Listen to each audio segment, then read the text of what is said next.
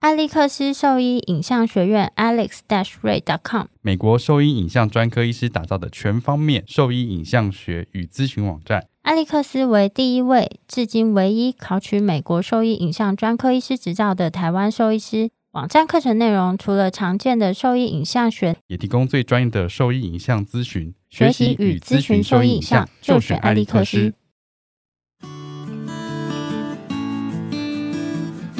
你现在收听的是《Wonder Vet Talk》超级好兽医的闲聊时间，我是兽医师林哲宇 Steven。我是兽医师肖慧珍，在这边我们会用轻松谈论的方式，带给大家一些简单而正确的小动物相关资讯，也会和大家分享一下兽医师日常发生的有趣事情。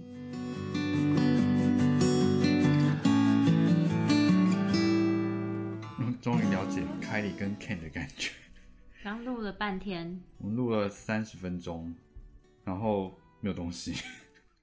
我不是忘记按，好像那个档案有问题耶。档案就没有存到啊。对啊，还好刚的不是太重要啊，对算啊了。刚刚还有闲聊而已。但那还是会觉得有点闷呐、想说刚那么卖力讲了这么久，还咳成这样子，对，反什正那么我屁都们没 有。那我们今天就是做一个引言，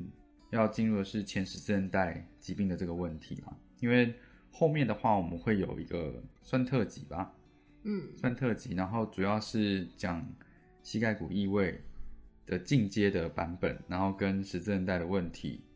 的进阶版本，所以我们在前面可能会做一些基本的介绍。因为前十字韧带断裂，其实在就是小动物骨科，尤其是狗的骨科啊，算是非常非常常见的疾病。嗯，不管是中大型犬或者是小型犬啊嘛，嗯，以前的话都会觉得说前十字韧带这种疾，呃，前十字韧带断裂这种疾病好像都只会发生在中型犬或是大型犬，嗯但其实在这几年来，我们发现到其实，在小型犬发生的比例其实比想象中的还要高蛮多的，几乎我们每天的门诊都会遇到类似这样子的问题。我觉得是亚洲区吧，所以在日本、韩国，然后台台湾，泰国、嗯，马来西亚，就养中小型犬居多的国家，其实这个问题在中小型犬发生的比例相对是比美国高的。嗯，我觉得是比他们，因为有时候在上课，讲师他们会讲到这个部分，然后他们的那个发生的狗是重大型犬，然后小型犬他们好像都说比较没有那么多，可是其实，在亚洲区我们看到的比例其实相对高。今天的话就介绍一下这个疾病发生的一些症状，我们从，哎，先从结构开始，先从结构嘛，对啊，先从结构开始好了。那你先介绍一下十字韧带的位置。哦，好，前我们其实现在目前讲的十字韧带是主要是前十字韧带啦，主要它的位置当然就跟人一样，它在后，呃，狗狗的话就在后脚嘛。我们之前讲过膝盖骨异位，前十字韧带其实就位在膝盖，就是膝关节里面。那它主要的功能是稳定这个关节啦，在它嗯活动的时候是稳定这个关节。但其中一个最重要的是，就是它会防止它的胫骨，就是小腿骨是往前跑的。就是稳定度的问题啊，对，对，那只是说你如果前十字韧带有撕裂或断裂的问题的话，它在活动的时候胫骨就会向前移动，造成不稳定，所以你就会发生一个是没力或疼痛不舒服产生症状。所以我们常听到的事情是，这狗狗突然脚就不舒服，抬起来了，可是好像呃休息一两天，它又可以用了，然后等到它再不舒服的时候，可能是一两个月的事情。然后同一只脚这样子，这是我们比较常听到的一些叙述。或是说听到嗯，它就从床上跳下来啊，然后它的脚就抬起来，就完全不着地。嗯，因为就是要看发生症状，然后还有事主注意到的时间，嗯，其实会有一些差异性。因为十字韧带它有可能是完全断裂或是部分断裂，部分断裂的时候，它临床症状可能就会比较像是林医师刚提到的那样子，嗯就是突然好像嗯脚无力或是没有在使用，然后但过了一阵子。就是脚好像可以稍微着地，但是可能在一两个月后，你会发现它脚就完全抬起来不着地了。嗯所以这个会跟它十字前十字韧带是不是有完全断裂是有相关的。那当然后脚无力啊，或是后脚抬起来，并不是只有这个问题而已，只是这个是常发生的问题的其中之一。对，这是其中之一。所以在狗狗的话，那这个是前十字韧带的问题是创伤性的吗？跟人呐、一般大家都会想到那些篮球运动员明星啊、运动员，他们前十字韧带断裂，大部分是因为比如说他们突然跳、就是强度很强的一些活动、跳啊，跃啊、嗯什么之类的，奔跑、跳跃、啊、旋转，之类，然后造成他们的前十字韧带断裂。所以在人的话，他们前十字韧带断裂大部分都是因为创伤或是外力造成的急性断裂。嗯嗯这是人的病因啊。对，那但是在狗狗的话呢，其实呃，因为它们的前十字韧带构构造，还有它们的就是位置承受的那个力量有点不太一样，所以在狗狗的话呢，就是前十字韧带断裂反而是因为退化所造成的机会是比较高的。就是它主要的病因是多病因的，然后它是因为年纪慢慢的呃韧带退化之后导致的断裂，而不是通常不是一个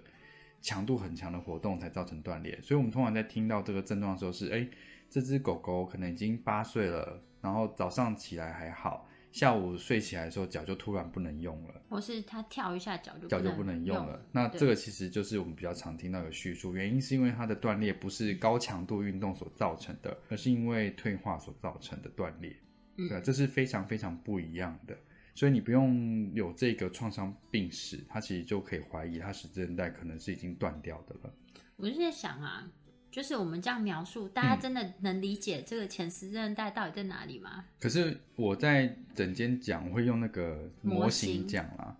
然后有时候我甚至就指自己的脚给他看。啊对我我不会啦，我是都指模型的位置这对样啊子，，没关系，因为我们在文章里面有图可以看啊。嗯，然后之后可能会再考虑看看是不是把它录成一个影片，那影片中我们就可以用模型啊，又要录影片，没有再很看累看，再看看， 好再看看看，这篇的那个分享数好了。为什么要这样逼死 人？ 哦，没没有，有，我觉得就是有时候讲到一些疾病，如果没有办法配合图解啊，嗯或是他们会比较难去想象吧，会啦会啦，我我因为我自己在上课或者在听这些东西的话，除非我很熟，我只是想要复习，可能就还好。可是我在听一个新的东西啊，有时候会需要一点图像，对啊，会会需要一点图像，啊，我们对这东西很熟啊，我们就可以理解它在哪里。对啦，所以可能还要配合一点图像。好，没嗯关系。如果你真的不清楚的话，网站上有一些呃，我们网站上有放文章跟图片，其实或你者可以先看看。或者大家想要看肖医师干嘛啊、我不要， 看肖医师讲解拍影片的话，可以我可以不帮我要们留言。不要，不要逼 死我。好，然后刚刚临时有提到说前十字韧带在狗狗的话，嗯它其实是比较多病因的疾病。嗯，那除了就是年纪大，它的十字韧带因为退化变得比较没有那么强韧以外呢，就是呃肥胖，然后。肌肉骨骼本身有一些先天性的异常，其实它都有可能会比较好发前十字韧带断裂这样的疾病。什么是先天性的异常？先天性的异常，比如说膝盖骨异位。嗯，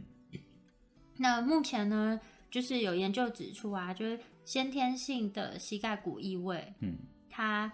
呃会引发后续时韧带断裂的机会呢，就是相对于因为创伤造成的膝盖骨异位的病患来说，它的几率是高，呃大大概是六点五倍左右，嗯，就患患有实证前十证锻炼的机会是机会六点五，六点五倍，嗯所以其实这个都会影响到它时韧带的稳定性啊、嗯，嗯，然后再来就是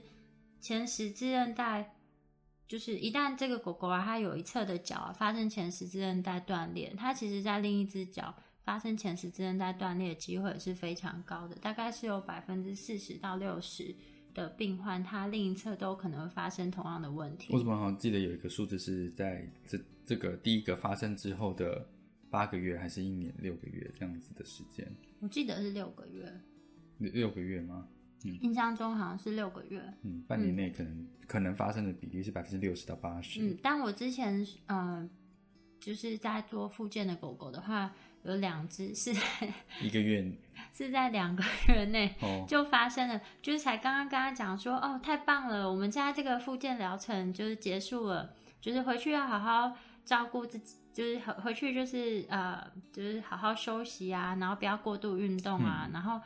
过一个月或是一个月再回来拍 X 光片，看其他有追踪这样子。嗯然后但才隔了三天，然后就打电话回来说，哎、他的脚就是另外一只脚跛对了，另外一只脚跛了，然后一做检查发现，哎，是另一真只的断。对是正在断。可是我觉得这个会有，就是为什么我们对于这个疾病要熟悉，原因是我们发现一边断之后要讲的事情是另外一边发生的比例有这么高，你要如何保护，让它另一要边要的让发生他要，哎然后再要让他理解说是这是统计上本来就有有很高的机会会发生，而不是因为在做后续的一些活动所造成的。就是它其实先假设是很胖的狗的话，嗯，就是它就体重控管也会非常重要啊。嗯，没有，我只是想说，哎、那他复健这样三个月，哎、嗯两、个月啦，两个月，然后另外一只脚也断掉，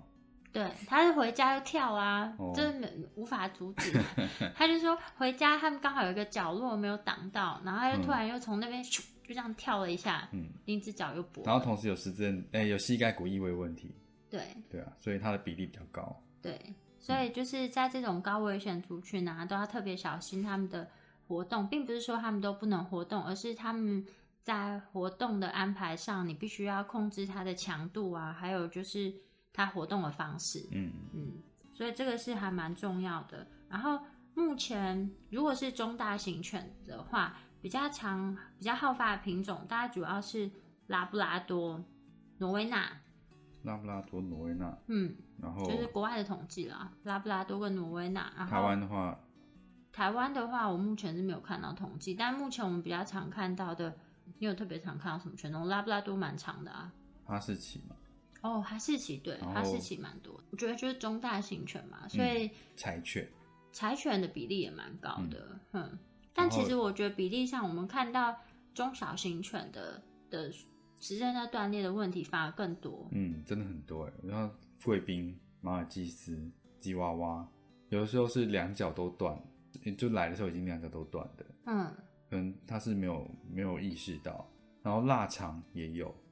但对啊，相对是很少见了，嗯，我觉得少见的原因是因为它没有被，有可能是没有被诊断出来，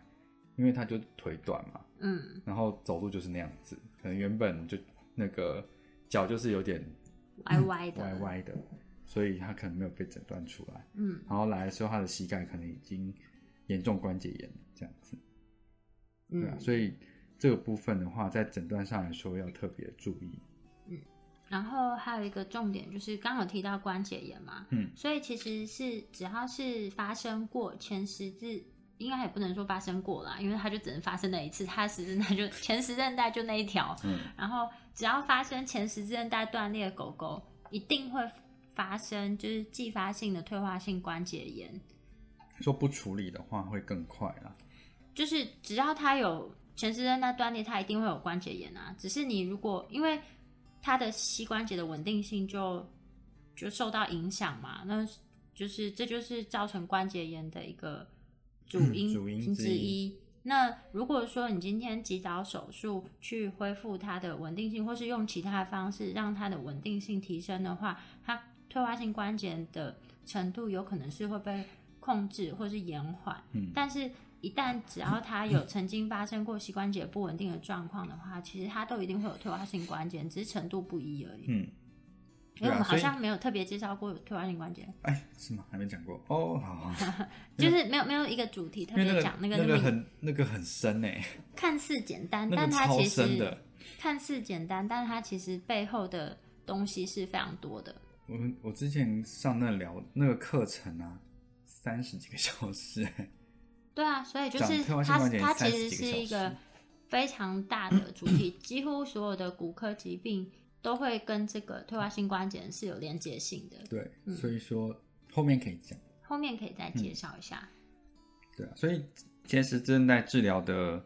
最主要的观念就是要让关节稳定下来，然后为的事情是避免后续的严重二次性关节炎。哎、你声音突然变好清楚哦，清完喉咙了。嗯，哦，对啊，你现在声音突然变好清楚，没你有刚好像被什么东西闷住还给卡丢住是不。是对啊，好像给 丢。哦好。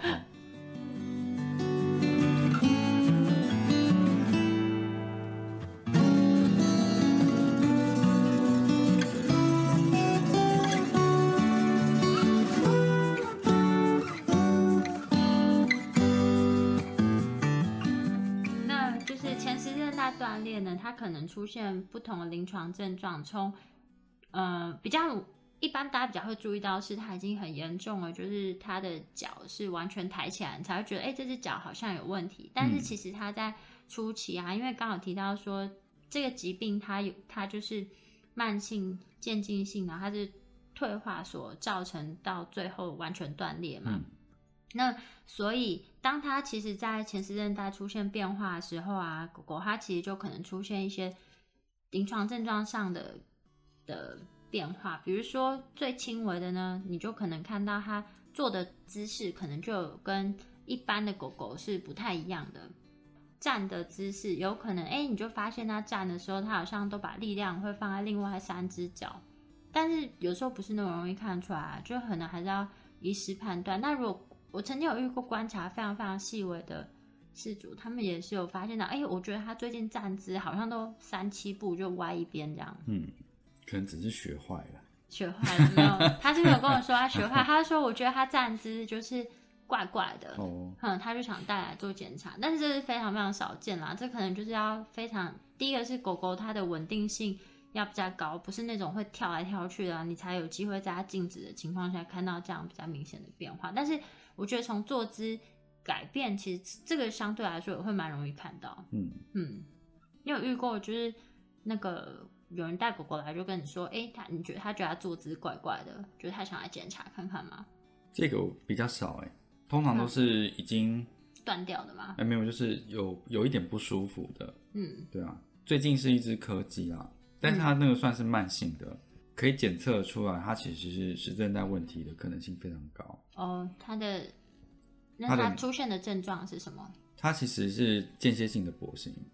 偶尔跛一下脚，对对对。嗯，然后那个膝盖的影像就是有推行性变化了，哦，所以已经一段时间了欸，嗯，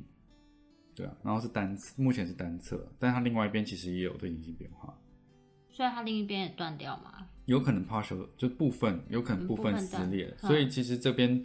最困难诊断其实是部分撕裂的问题啊，因为嗯，它已经造成不稳定，那但是又还没有到你全在断，对，其实这个是其实常常是一个诊断上的盲点，对啊，不是那么容易，因为前十字韧带断裂啊，如果你完全断掉的话，它就是等于是失去这个韧带的拉力嘛。嗯，那它就是通常我们在理学检查，就是帮狗狗做触诊的情况下，我们会常做一个叫做抽屉试验、抽屉试验或者是胫骨加压试验，胫骨夹试验。那如果说完全断裂的话，其实我们在做这两个试验的时候，就可以很明显发现它膝关节不稳定。但如果是部分断裂的话，你光靠这两个检查，其实有可能没有办法检查出来。而且醒的状况下有可能是更不容易的，因为某些犬种它的肌肉的强度不一样，对，例如说今天是一只很瘦的狗狗，肌肉强度很弱的话，可能可以测出这一个比较轻微的不呃些微的不稳定。但是如果今天是比特犬，它的那个肌肉强度非常壮，那这种在这种情况下，其实你根本测不出来。所以通常我们在做这检查的话，会希望是镇定镇定或者是轻在麻醉下去做，对，会更准确。嗯嗯，那如果说像这种部分断裂的问题啊，就我们就镇定麻醉下，它的稳定性还是就有一点点不稳定，嗯，那该怎么办？大概我们就会建议做关节镜了，嗯，对，没错对，啊，在在人的话啊、就是会使用 MRI 来做诊断，嗯，然后目前好像听说动物也有在试着推行，就是用 MRI 来诊断，就是十字前十字韧带部分断裂的问题啦。可我觉得这个是因为人不用麻醉啊，对啊，那我觉得动物既然麻醉了这件事情，那诊断完之后是要立刻手术呢，还是只是做完诊断？所以这个就是会陷入一个盲点嘛，嗯，就是你推这个推行这个检查，就是在人是这样实行没有错，但人他的优点是说，他可能在做这个检查费用其实是因为健保其实就万万能健保，其哦实是有，还有它有支付吗？万健保会有给付吧，我不知道。啊我觉得应该是有啦，因为这、对啊，应该是有，但我不是很确定。但理论上应该是会有部分，至少它不是负担全额。然后再来就是人是不用麻醉的，嗯所以在进行这样子的检查，会比较理想，因为这再来就是这个检查是非侵入性的嘛。嗯可是，在动物，它可能光要做这个检查去诊断前十字韧前十字韧带的断裂的嗯话，它第一个就是狗狗需要麻醉，然后第二个是检查的费用其实也蛮贵的，嗯，我觉得这是应该是一个一个可以是一个教选学医院的计划才对，嗯，因为如果你今天 MRI 已经是一个很指标性的的检查方式的话，就是看它的可信度多高。如果它诊断出来的几率就是都是九十 percent、九十九 percent 的这样子的几率的话，我觉得不会有问题。但如果你今天还没有这些 data 可以使用，你诊断完说它没有问题，但只有关节镜一看它是有问题的，怎么办？嗯，这其实会会造成一些问盲点啊，所以它变成说你两个检查都必须要做，就一个是核核磁共振照完之后，关节镜还是要进去看，它是一道到底是不是诊断的是完全正确对，的，但是你刚刚提到这个，就是它就会比较像是实验性质，去利用两个方式去比较，说它的诊断正确性可以到对啊达什么样的程度。那但是如因果为说没一有般 data 临的床话，一般临床上在应用的话，我只是在讲一般的情况下，就是在门诊的病患，那你当然你可以给他这个选项说可以利用。比如说关节镜啊，或者核磁共振来做这样子的诊断，但是他后续的治疗啊，还有什么样的花费选项，都要还是要让事主知道。嗯如果说这事主都能了解说每一个选每一个诊断的方式它的优缺点，然后他需要花费的金钱什么，他就可以依他的经济需求去做选择。嗯那我觉得你的确是站在医师角度，你可以把这样的资讯提供出去，这是没有问题的啊、嗯，其实我我只是想说，现在以目前临床上来说，用 MRI 去诊断前十字带问题的大部分都是发发那个 paper 对啊，的我觉得啊以临床要做的话，其实是比较稍微比较不切实际一点啦。就是嗯目前我觉得，对啊，对，但是如果说像这种部分断裂啊，你在呃麻醉情况下拍 X 光片还是没有办法看到很典型的影像学上的变化的话，其实下一步相对来说创伤性比较小的，就是刚林医师提到的用关节镜的方式去做嗯检查。那关节镜的方式呢，它其实就是像动一个小手术，它会在它的膝关节上面做几个开孔，把这嗯个镜头伸进去，看看说就是它的十字韧带是不是还前十字韧带是不是还是完整的，那它关节里面到底发生了什么事？嗯，然后同时也可以检查里面其他结构有没有异常。对，嗯那所以前十字韧带的部分断裂，它相对来说是诊断上是有可能会需要费比较大劲的，嗯它会需要更多的诊断工具来辅助我们这些检查。去确诊。对，所以就是并不是有时候有些人他说，哎、为什么前一个医师摸一下他就知道，或是什么之类的？我觉得有时候就是是跟那个就是诊断的时间啊，或是还有那狗狗当时的状态啊，还有刚刚讲到这些事情是有一些关系的。嗯嗯，并不是说前一个医师没有检查出来就有问题，下一个医师怎样之类的。我觉得这这会跟他当时状态是有一些关联性的啦。嗯，然后这个这个疾病的确诊其实还是非常重要的啦。对嗯就，像我们之前在上课的时候的教授讲的说，你不用等到说肚子大了，真的大起来了才说她怀孕这件事情。 然后对，就是在部分锻炼的时候，你就可以做像这样的积极检查，然后去做治疗，比较能够避免后续的我们在讲的退那化个性退化性关关节节炎。对，所以啊现在其实在，因为我好像换一个人一样，就是那个声音。对啊，我刚刚不是讲了，你看，就是现在其实，在欧美国家，在日本啊，嗯它的就是前十字韧带断裂的手术，它几乎都是配合关节镜一起去去执行的啦，大部分教学医院吧，教学医院，但是在有一在些比较骨科专门的一般医院也会啊。也会。对啊然后就是重点是这个疾病啊，它完全断裂是一件，然后还有后续会发生的事情，都是我们可以预期、可以嗯知道的嘛。所以其实现在的诊断重点啊，就是要早期发早期现、诊断，早期诊断，然后早期去做就是治疗。它的预后才是比较好啊的。嗯，所谓的预后就是预那期个术后、预期治疗之后的恢复状况，恢复状况，然后还有就是在前十字韧带断裂的话呢，就是其中一个愈后好不好，影响的就是那个退化性关节炎的程度啊。对啊，因为如果今天已经是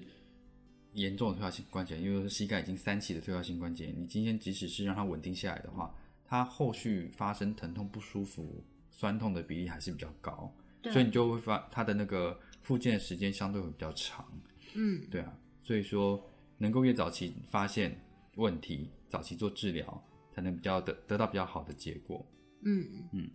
所以才说部分断裂其实在诊断上来说需要更积极。更积极的去做，对啊因为因为以前你有机会去影响后面的结果，对啊，因为以前、可能在更早之前的想法是，哎，我今天不太确定它到底是部分断，你就再看看，等到就它等它全全断断再再说，这样子，但其实这种情况就是可能隔了几个月了。嗯，那它其实膝盖的退化性关节炎都已经变得很明显，或者是甚至很严重了。嗯，那这种状态下，你再去做治疗，它的后续刚刚讲了，愈后就是会比较不比较稳定。差一点点对。啊，然后退化性关节炎这个问题啊，它基本上一旦发生啊，你就只能控制它，嗯不可能它是一个不会被治愈的疾病，除非你在非常非常非常早期。呃，就不可逆了。反正这对啊个软骨消失，它就是不会再回来了。对就是全厚度的软骨消失，它就是不会再回来。所以对能够做的事情就尽量保保持这软骨是完整的。嗯所以不管我们在做任何治疗的时候，都要避免伤到伤及软骨，即使是关节内注射都是一样。所以我们在看那个美国那个专科医生，他们在做关节内注射都是非常小的针，在做这样的施打，我会在那边瞎就戳、啊，担心，他们都担心刮到那个软骨。所以我看他们其实大狗在做那个关节内注射，都是用小针在在施打的，嗯，就非常非常小心。再来的话，其实，嗯、这个疾病啊，刚好提到，就是前十字韧带断裂之后，它的膝关节就会产生不稳定性。嗯那所以你要让它，嗯、最好的治疗方式呢，就是要尽可能快快速让它稳定下来。快速让它稳定下来。那目前呢，就是根据美国兽医外科专科学会它的建议呢，就是十字韧带断裂最好的治疗方式，它是利用手术。然后手术的目的呢，其实就是外科手术啊。然后手术的目的，它并不是去修复前十字韧带本身，而是它在尽快的去恢复它膝关节的稳定性。嗯，这是在动物的治疗方面啦，对，对啊，那这个是已经哦行之有年的一个手术方式。嗯，其实手术方式有非常多种啊，然嗯后不管是哪一种，我觉得最主要的目的是不变的，就是它先恢复膝关节的稳定性。嗯，然后那膝关节一旦稳定了呢，它想里面其实膝关节是一个非常复杂的关节，它从哎不是有个那个数据吗？每就是之后也会提到嘛，每年就是美国它花费在这个哦是、，那很多哎、呃一你说点三亿美一点元，六还是一点三，我忘了。就是在治疗狗狗的前十字韧带断裂这个疾病呢，每年大概是有一点六亿美元的，还是一点三亿美元的金额是在这个方面，就单就这个疾病，而就不是非常全部的高疾病。对，所以其实这是一个很值得去注意的问题。嗯，怎么样？这一集我们就先讲到这边，等一下我们下一集我们会介绍的是几种不同的手术方式嘛。对，嗯然后还有就是，嗯、根据不同体型啊，它可能可以做的一些治疗方式，但我觉得它的中心主旨是不变的啦，就是稳定这个关节，稳定膝关节。所以说，不要说不手术再打什么东西进去，这是没有办法稳定关节的一个。对啊，但是他如果稳定膝关节之后，他想再做其他的辅辅助性治疗，我觉得这是可以再考虑。但是这个东西它的目的性还有它的宗旨应该是不变的，对啊，就是稳定这个关节，稳定这个关对节啊，。所以你灌水泥进去让它稳定，那就没话说。 你这个方法好变态哦！没有啊，不然你打什么东西进去可以 让不关是节啊稳，定？突然把这个主题变得很像恐怖片一样哦，没有，我只是想说他们这样很打像夺东西，魂 剧哎、那是不是可以稳定嘛？对，但是这很疯狂哎、你这 好好好好不人性哦，这啊这我无法想象怎然么后会有人讲这样子讲讲出这种话，吓我一跳。 哦，对对，这不专业。没有，我 就是我吓了一大跳，我想说这没什有么看你鬼一的直，讲到快要睡 着了，我没有快要睡着，我只是就是想要做个结。好，做结。哼，好，所以我那们今天讲，那我讲好了。好你我们讲今天主要是第一个是介绍了这个疾病的一个常见的一些临床症状，然后跟造成的一些因子，嗯然后它的比较常用的诊断方式，然后跟它的治疗的基本概念是什么。目前是讲到这样子，对对啊。那下一集的话，我们会着重在于这个外科手术的一些介绍，因为我们平常我们在诊间其实就会讲这些介绍，那只是在诊间它的时间很短，那希望我相信很难在这么短时间完全吸收这些这些资讯啊，所以我们今天把它介绍出来，希望说大家有需要的话可以多听一下我们对于这些这些手术方式的介绍跟它优优缺点的分析。嗯，跟大家说明，然后还有不手术，就是当然不是不可能每一只狗都是非常适合手术。当你不嗯手术的时候，有什么样的治疗方式可以去做选择？那我们下一集也会一起做介简绍。单的介绍一下，嗯好，那我们今天的节目就到这边。那如果说对我们分享的内容有兴趣或是有疑问的话，都可以上我们的网站，我们的网址是 triple w 找 wonder vet 找 com 找 t w 或是 Google FB 搜寻 Wonder Vet 超级好兽医，那都可以找到我们哦。那今天的节目就到这边了，拜拜嗯拜拜。拜